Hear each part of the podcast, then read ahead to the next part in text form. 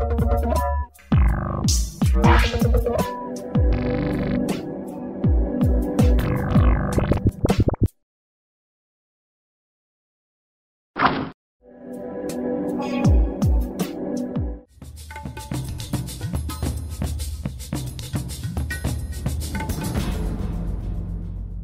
您现在收听收看的是《灿烂时光会客室》，我是节目主持人管中祥。《灿烂时光会客室》呢是由公视新闻议题中心 PNN《灿烂时光》节目以及公民行动影音记录资料库联合制播的视讯跟音讯的节目哦，在每个礼拜五的呃晚上十点呢，在中正大学金声金视广播电台会来播出。那在这个礼拜天晚上的九点半，在公视新闻议题中心 PNN 的网站也会来做直播。那之后呢，在公库的网站也会看得到。相关的节目的内容，我们今天跟他谈一个呃，我觉得还蛮重要的议题哦。虽然呃，刚好我们的节目的播出是在选举的前后，但是。嗯，选举里面有很多的问题，其实上是可以说绝大多数人都看到的是这个呃连战跟柯文哲的之间的这个竞争。那即使是连战跟柯啊连胜文跟柯文哲之间的竞争，即使是他们两个的竞争，其实也都是在一些所谓的技能啊、方法啊，呃或者是一些是不是窃听啊，呃他的这个外形等等的这种所谓的人格特质方面的攻防战啊。但是对于实质的政策的问题，其实是很少很少谈的，特别是文化政策，在这样的一个过程当中，几乎是被。整个被忽视掉哦。今天节目呢，就要来跟大家谈一下这个非常重要的问题，就是在这个台北市的一些文化政策，当他换上新的市长之后，势必会有一些空窗期。那今年刚好是台北市的建成一百三十年哦。那台北市某种程度上面虽然不够老，但是其实也有累积的这个近百年，或甚至更久的这种所谓的一个文化哦。那这个文化到底？该如何的保存，或者这些建筑是不是能够继续的依然的挺立在我们的历史，在我们的记忆，甚至在现实的环境当中，都是我们要来特别关切的议题。所以今天节目当中呢，就要跟大家来邀请到是台北机场文史守护联盟的志工林奎妙一起来跟我们谈这个话题。奎妙你好，是关老师好，各位观众朋友大家好。是，我们在知道在之前几天，呃，这个台湾的，特别是台北地区的很多的这个文史团体，他其实开了一个记者会哦，希望这个几个的候选人能够针对这个文化资产的保护呢，能够来做签署哦。呃，可不可以简单的告诉我们一下那个天记者会的一些情形，以及这些候选人他们所签署的状况是什么？嗯，好，嗯。最主要，其实这个行动也有点特殊，是说，呃，本来是松烟跟台北机场，因为这两个团体其实它是，呃，在地域上面是相连的，所以我们这两个团体其实有一起合作，就是想要对于，呃，我们的候选人市长跟市议员都发出了一些承诺的诉求的签署活动。那刚好在这个连署的这几天，一来是其实那个效果不尽理想，因为其实已经是选战的倒数两周。所以很多候选人打电话会直接告诉你说，等我选上再说。对，这很现实。那另外是看到其实有其他的文史团体也也自己展开了一些行动，比如说去堵联啊，或是堵科啊，那似乎会对对，那回来的效果也不是太好。那所以才会有一种觉得说，那一来这本来就是一个普遍性的议题，就关于文史资产怎么保存，那。再来是说，刚好是在这个时间嘛，那所以我们才会想说，那应该有一个联合的行动。嗯哼。那联合行动同时其实也是说对候选人，另外一个就是我们地点其实选在台北市政府。那市政府最主要还是要跟现任的郝龙斌市长说，因为我们其实知道在选举的前跟后交接的这段空窗期的时间，其实很容易，就是说你你卸任者他就没有压力嘛。那。嗯也很可能，我们担心说，在这个期间会有很多的，呃，后面有开发压力的温室资产，可能在这个过程中会有一些新的决策，所以我们也特别向台北市政府喊话，就是希望，呃，他这一段剩下来的日子应该要做什么？对对，那如何让下一个市长上台的时候，可以，呃，不是只顾着帮他擦屁股而已？嗯哼，对。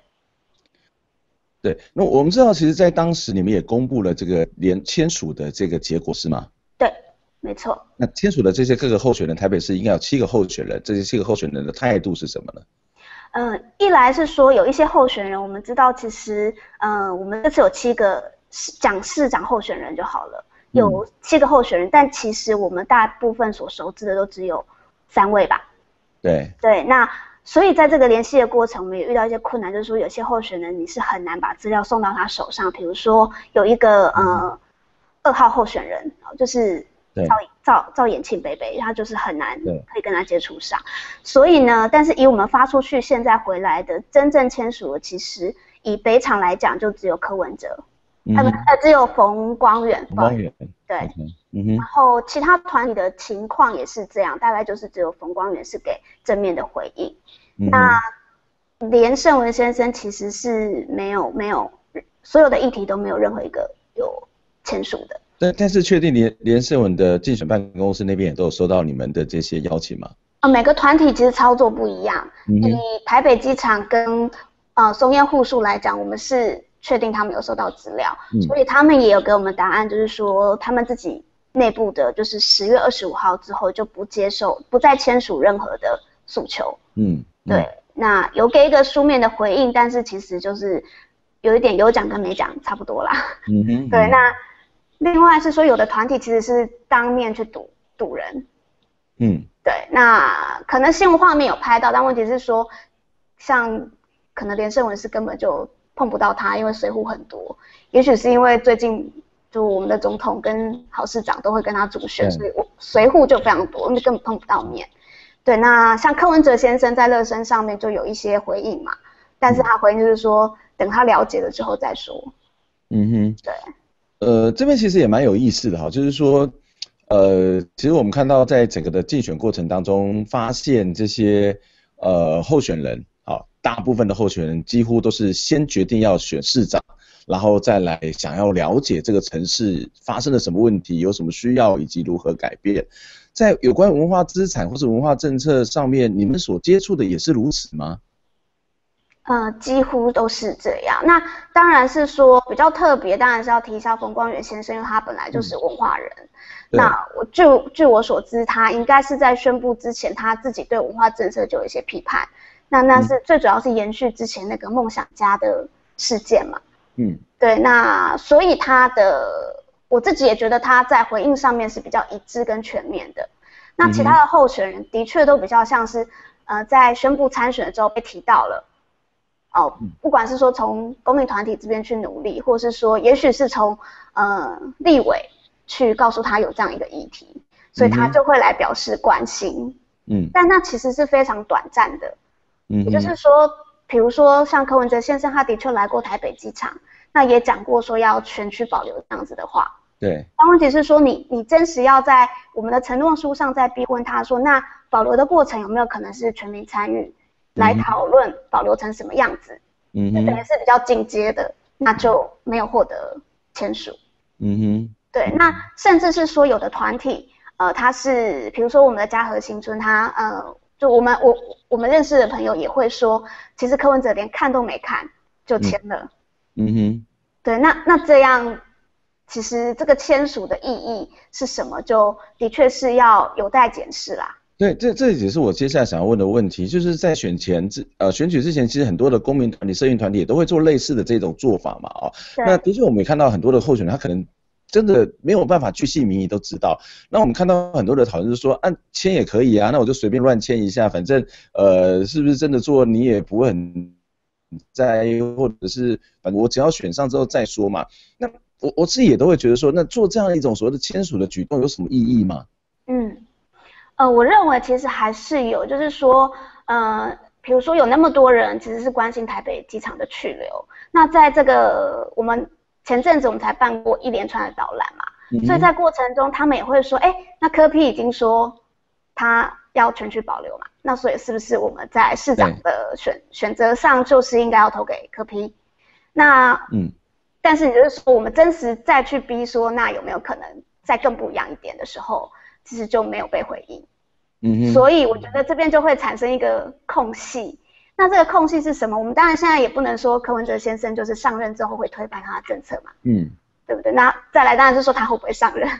嗯嗯。那但是我觉得他就值得呃再被公民朋友再停下来多看一下，为什么他没有签？嗯哼。那包括这几天也还有，比如说像是日日春的文梦楼也在有一些行动，那都会看出一些就是本来想支持的人可能都会稍微有点倒抽一口气这样。嗯哼。那我其实觉得这是意义所在。嗯，对。对，这其实是一个很重要的，我觉得最起码的点是嘛，或者起码某种程度上面，透过行动，呃，逼这些候选人也应该要去了解这些议题，要不然他可能对他来讲，他的脑袋里面的议题大概就是所谓的开发，或者是其他比较普遍、广泛的。关切的像教育、交通等等的这个问题，可是不管是开发或是教育、交通，其实上跟这些所谓的文化资产、文化古迹，其实都有一些很大的这种所谓的关联，甚至产生了某种的冲突哦。那我们回到这个一个本身的一个议题来看，例如说，呃，台北机场哦，就是如果土地的开发不是可以整个带动整个松山区的这种发展嘛？那台北机场的你们要保留的这个诉求是什么呢？嗯。先谈我们要保留的诉求，其实最主要是希望这个地方就是不要再开发了，嗯，就是把它全区保留下来，因为它现在通过的版本其实就是有点类似像我们现在的松山烟厂，嗯哼，就是有古迹、有大楼、有巨蛋，嗯，以后也会有旅馆，嗯，这种复合式的做法，嗯，那当然是说，我觉得呃文史的保存大概是要回到一个都市的空间争夺战来看，嗯，就是说我们现在台北市这样沸沸扬扬的，呃。都市更新啊，然后有这么多人因为这样破迁，或是说不断的要开发盖大楼，这个真的是一个好的发展吗？那所谓带来土地的效应，是不是就是那些利益是谁得到，以及会不会有一些负面的影响？譬如说，它可能会带来周遭的房价会变高，嗯，那也许有一些居民其实是期待的，对，但是也有可能有一些居民他会被迫，也许他负担不了。那个房价他必须要离开，嗯哼，对，嗯哼，所以其实我觉得他是这个诉求后面，我觉得不是只是针对那个文史资产的完整性而已，嗯，而是整个空都市空间的一个反省，跟未来可以朝哪里发展，嗯哼。可是从这个所谓的一个整个台北市的城市的一个角度来看了，其实我我们看到其实也有越来越多的这种所谓的住屋上面的需求，或者是我们常常会觉得说，呃，只有开发，只有发展，只有去招商，只有去呃这一种所谓的去做很多的都市更新，我们才有这个更大的、更好的生活方式，更强的这种所谓的竞争力哦。那保留这个下来，难道这两者之间不会有什么冲突吗？嗯。我觉得如果只是要看说那个，呃，就是说台北市要国际化，所以我们要很多的大楼、新的设施。如果如果这样是发展为一个标准的话，那它的确可能跟现存的老社区、破旧的房舍，或是说日据时代留下来的看起来有点老的建筑，就会相冲突嘛。对。那所以其实应该要回头回头过来看说，那那些老社区。呃，除了看到表面上说房子比较破烂以外，嗯、它有没有别的价值？其实是可能在你追求更新、更高、更前卫的这个潮流里面，其实被淘汰的。嗯、比如说老社区的纹理，我们眷村的人住的空间，那其实就会反映以前的人、嗯、人跟人的关系。所以围墙是矮的，嗯，对。然后你可以看到彼此的，你你你家炒菜，我是闻得到的，对，对就是。这个这个其实是在新的都市发展里面，可能是没有被想进来的价值。嗯哼。那或是说台北机场，你可以看到说，哎，它就是日据时代的建筑嘛，那么老了。但问题是说，它其实可以让人去追索说，台湾从清末，然后呃日治时代到国民政府来台，其实也有一些经济政策因应这个国际局势的经济政策的变化，是展现在这个铁道遗址的空间上面。那这个追索跟反思值不值得被我们发展成一种价值？嗯哼，在这个城市里面作为一种文化价值的意义，我觉得其实这个是应该要被两面并存来讨论。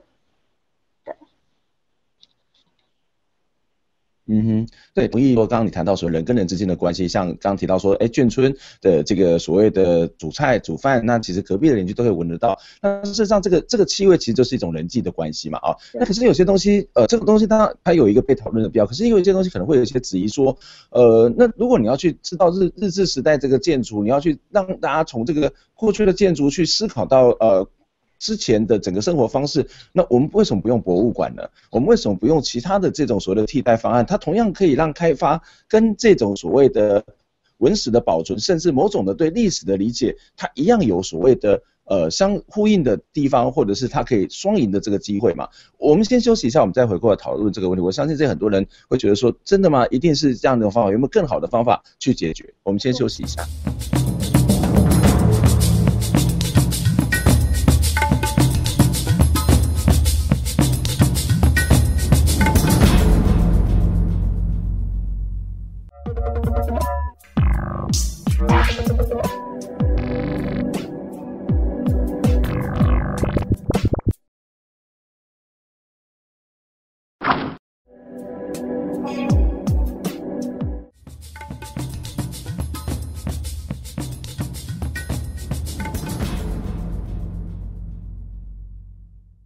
欢迎再次回到《灿烂时光会客室》节目的现场，我是节目主持人管中祥。《灿烂时光会客室》呢是由公司新闻一体中心 PN，还有公民行动影记录资料库以及《灿烂时光》节目联合制播的视讯跟音讯的节目啊。我们在每个礼拜天的晚上九点半，在呃这个公司新闻议题中心 PN 的网站上面会进行直播，在每个礼拜晚上的礼拜晚上的这个十点呢。在这个呃中正大学金声新视广播电台也会有这个网啊、呃、这个所谓的音讯广播的这个部分来播出。今天的节目当中要跟大家谈的一个话题，就是在这个选举过程当中一个非常严重被忽略的一个议题，就是整个台湾的文化资产哦，或者台湾的这些老的建筑，或者这些跟我们过去生命经验、生活经验有非常相关的一些建筑，其实一个一个都要被拆毁了。但是我们的政治人物、我们的候选人是不是真的关心这样的一个议题，或是？真的关心这样的一个主张，其实对我们来讲是一个非常非常大的疑问啊。所以今天节目当中呢，就要来跟大家邀请到的是台北机场文史守护联盟的志工林奎妙来跟我们一起讨论这样非常重要的一个话题。奎妙你好，嗯，关老师好，各位朋友大家好。我们刚刚也特别谈到的是，其实在这个选举之前，有很多的文史团体或是一些公民团体，其实也到了呃一些立法啊这个政治人物，特别是候选人的这个总部来请他们表态，或者是也举办了一些相关的这个所谓的文化资产保护的这种所谓的签署的活动哦。我们刚刚也提到一个呃非常重要的一个一个地方叫做呃台北机场。那那我们在谈谈台北机场的时候，可能有些朋友以为就是那个所谓的松山机场，然后松山机场不是要被迁到很不同的地方嘛？哦，那这个台北机场是什么？可不可以先请奎妙来帮我们介绍一下？嗯，好，那台北机场的厂其实是工厂的厂，那它是新建于的，嗯、就是一九三五年落成的，然后台铁专门用来修缮火车的一个基地。嗯哼，那呃，其实它很特殊，是说因为是从台湾的第一条铁路。其实应该是刘铭传时代盖的嘛，所以它有承袭了那个时候的一些设备，然后到嗯、呃，就是我们的殖民时期日本人来之后，然后也因为它有一个所谓的呃南进的需求，嗯哼，对，就是就讲讲负面一点就是侵略战争嘛，对它，所以它其实是把这个机场呢。就是作为他一个展示的他实力的方式，所以当当时那个盖的方式都是非常非常的，呃，技术都是一流的，呃，所以他到现在目前为止，等于是替台湾留下了一个非常特别的工业的遗址。嗯哼。嗯，那这么重要的一个历史的发展，或者是包括其实你刚刚谈到说，不管是从一个从日治时代也好，或者说整个台湾的这个所谓的现代化工业的发展的角度，或是放在一个呃全球系统这个全球体系的这个角度，或是从一个亚洲的这个战略角度来讲，这个铁路其实有非常重要的一个意义嘛。那那它它现在面临到什么样的问题？为什么它好像你们要特别出来保护他们呢？嗯，好，我稍微介绍一下，因为台北机场它的位置哈，就在金华城跟松山烟厂中间。嗯哼。所以其实如果我们带导览，我们通常都会请那个来参加的朋友，就是看一下这周遭的环境，大概大家就会知道它其实是位在一个黄金的发展地带上。对。对，所以呢，这块土地一直其实已经讨论很久，就是对台铁来说，它一直很希望可以把它变成是。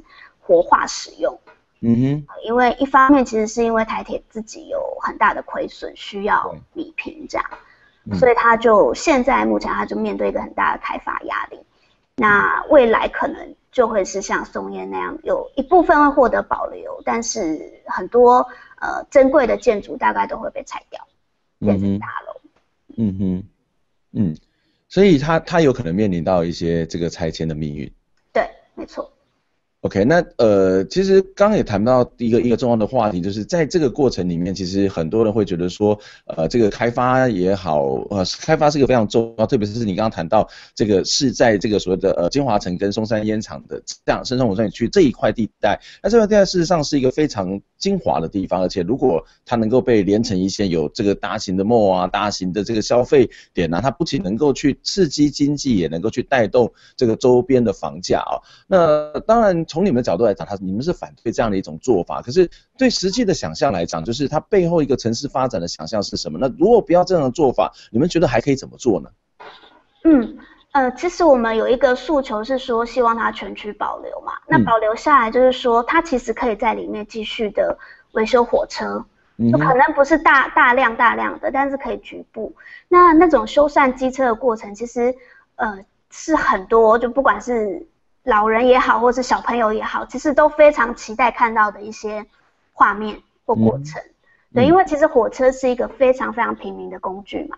嗯、那但是我们基本上平常搭火车的时候，你不可能在月台上观看火车的零件或是它的轮子怎么动啊。但是如果在机场里面可以重现它的话，其实我们认为是会有一些些商机的。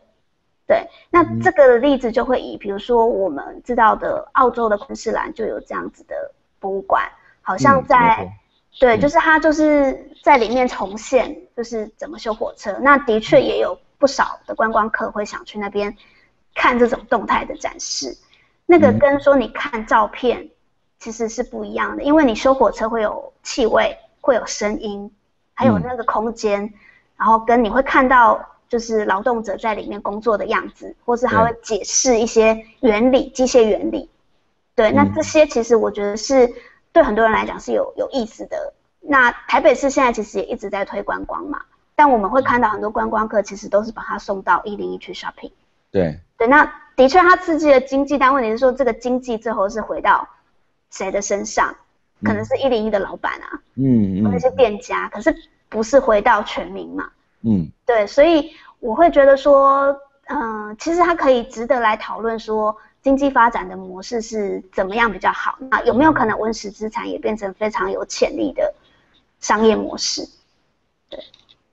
对，嗯，这个其实还蛮有意思的，就是说大部分会去所谓的去处理这一块土地，大概就是你刚刚谈到是所谓变卖掉嘛，对不对？对，或是往一个比较高度的这种所谓的商业的发展的模式。不过你刚刚谈到是就是把这种所谓原来的这个台铁的这样的一个所谓的这个所谓的修护的这个园区，它其实变成是一种公共化的。就是从某种国有的，当然会，也当然它具有某种保有国有的性质，可是它变成是一种公共的。这公共事实上是一个开放的空间，然后公共是可以介入了。那当然有些地方，呃，他们也会把这样的一个区域变成是类似说，诶，吸引更多的驻村艺术家到里头来。所以驻村艺术家就是有很多的这个艺术创作者、文化创作者，他们可能没有太大的这种发挥的空间，或者说他们面临到在这个经济上面的一个压力。那如果有一些比较有一些房舍比较简单，或者是比较低廉的方式，可以租给他们，甚至免费提供。作为一种创作的使用，会不会也是另外一种可能的方法呢？对，没错。然后特别像是在台北机场啊，嗯，来参观的民众，我觉得还蛮有意思，是大家提出了不少的创意的想象。嗯，怎么说呢？大家有什么样的想法？比如，呃，我知道附近的里长就提出来说，哎，为什么不来把这边变成一个工业图书馆？有一些厂房，哦、嗯，嗯，我们我们会有一些特殊的需求嘛。那台湾，你看电子产业又这么发达，对不对？那我们有没有可能把呃，电子产业的相关知识变成是一个比较全民的知识，就它不是只是说有很多人靠这个生存而已，而是它变成一个全民的某一种文化或对知识背景，就就有人这样子提。那另外也有人在讲说，哎，其实我们台湾其实不太重视技职教育。嗯，那所以我们的技职学生有时候其实他是需要实习的地方，或是实做的地方。那学校如果要学校负担这样的场所，可能就有点难。那台北机场里面本来就有很多呃车床啊、什么床啊之类的工具，那何不把它变成是一个技职教育生可以来做实习工厂的地方？嗯哼，对，所以也有也有老师们是这样子在提倡。那甚至有一些是在讲说蒸汽火车修缮技术有没有可能？变成是说有一种修缮蒸汽火车执照，就是让民间有一些很喜欢火车的达人，他其实可以来这边，然后跟我们退休的台铁的老员工学习怎么修蒸汽火车。嗯哼，对，那这个，嗯哼，对，就是其实有很多创意的做法啦，但是就是要考验说我们执政者他自己有没有觉得这是一个可行的方向，然后愿意把它开放来跟大家讨论。嗯，我我觉得这这还蛮重要，就是在你们去办这样的一个活动，或者在在带导览的过程当中，其实每一个来参观的人，他对这个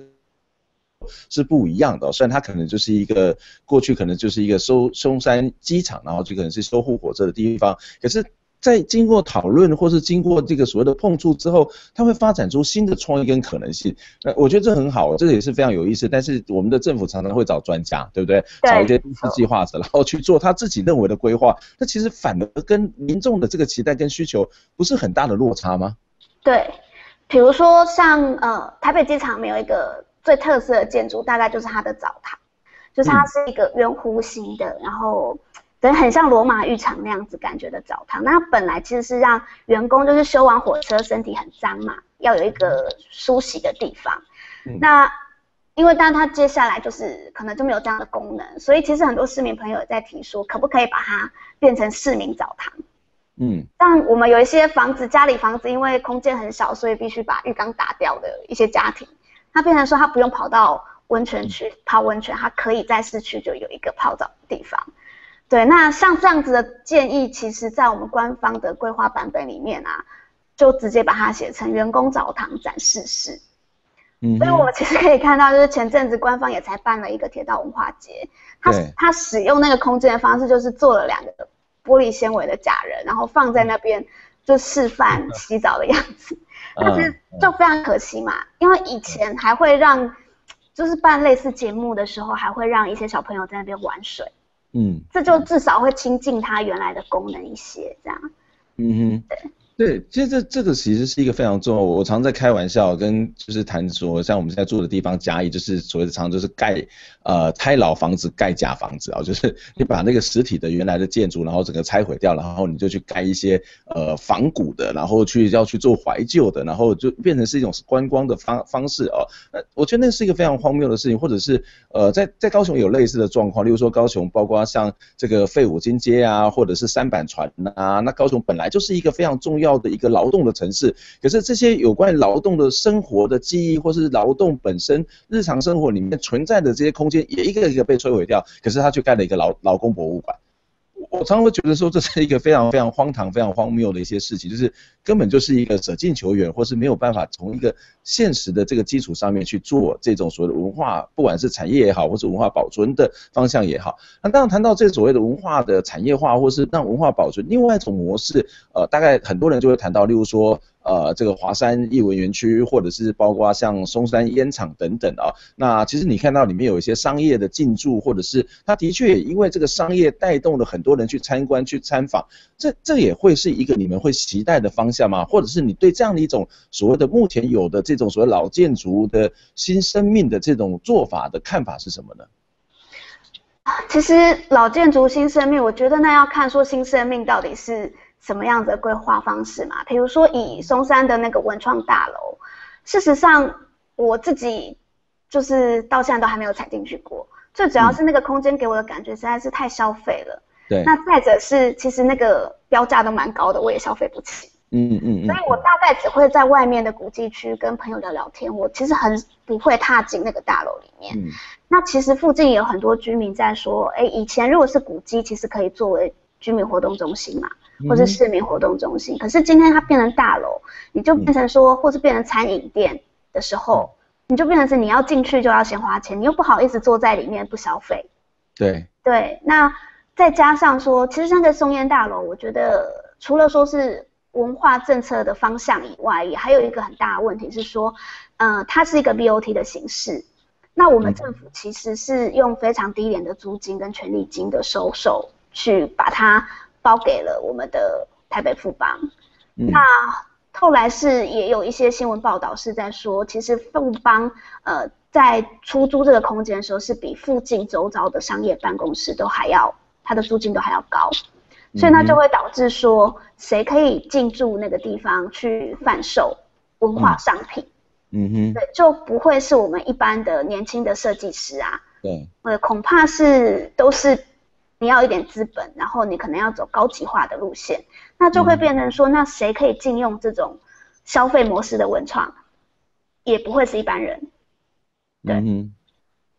对，这其实是另外一个把公共空间给私有化，或者把公共空间给商品化哦。某种程度上，我们可能看起来是光鲜亮丽，可是事实上，它其实把原本可以有一种公共参与或是公共进去休闲的这个空间，其实透过这种所谓的消费，透过价格的方式去阻挡了某些人的进去，而它的那种所谓的空间原本的那个。呃，怀旧的意义或是文化意义，它恐怕当然有它的新的生命，可是这新的生命是不是跟原来的东西是相连接的，恐怕都有一些很大的这个争论了。最后，我想要请教奎妙，如果我们要想要关心这些议题的话，我们可以到哪些管道，或者透过哪些方式，可以去跟你们共同参与，或是起码有最最基本的理解呢？嗯，呃，就是目前的来讲，应该就是在脸书上面都可以看到我们的讯息。那当然，因为现在如果以台北机场这个例子来讲的话，因为它现在是关闭的状态，其实我们也非常希望，就是说我们可以再跟台铁申请说，只要民间团体申请，那